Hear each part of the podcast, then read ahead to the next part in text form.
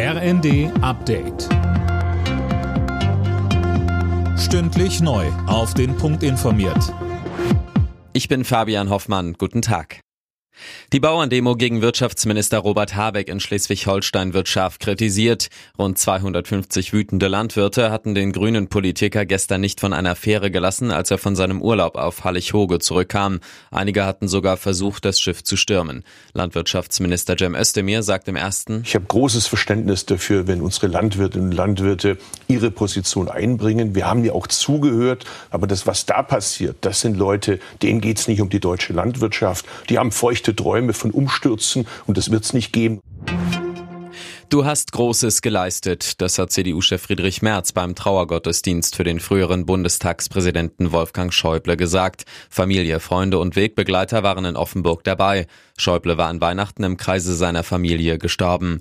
Landesbischöfin Heike Springhardt. Er hat noch einmal mit allen im Ritter in Durbach am ersten Weihnachtsfeiertag Rehrücken mit Spätzle und Pfifferlingen gegessen wie immer. Auch wenn sehr klar war, das immer wird bald zum Einst. Ciao, unsere Wege trennen sich jetzt, hat er gesagt. So konnte er gelassen und weise sterben, ohne Angst. Nach letzten Anrufen bei Freunden mit dem Violinkonzert von Mozart im Ohr hat er sich auf seine letzte Reise gemacht. Nach dem Brand in einem Krankenhaus im niedersächsischen Uelzen ist die Zahl der Toten auf vier gestiegen. Bei den Opfern handelt es sich um Patienten. Viele weitere haben sich Rauchvergiftungen und Brandwunden zugezogen. Was das Feuer ausgelöst hat, ist noch unklar.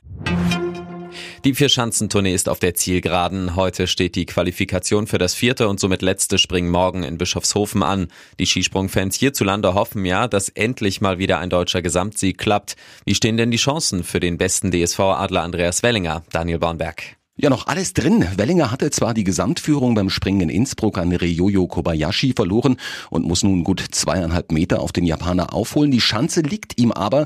Hier hatte er schon als Schüler trainiert. Voll angreifen, das ist die Devise, sagt Wellinger. Aber erstmal gilt es, die Qualifikation heute Nachmittag sauber über die Bühne zu bringen.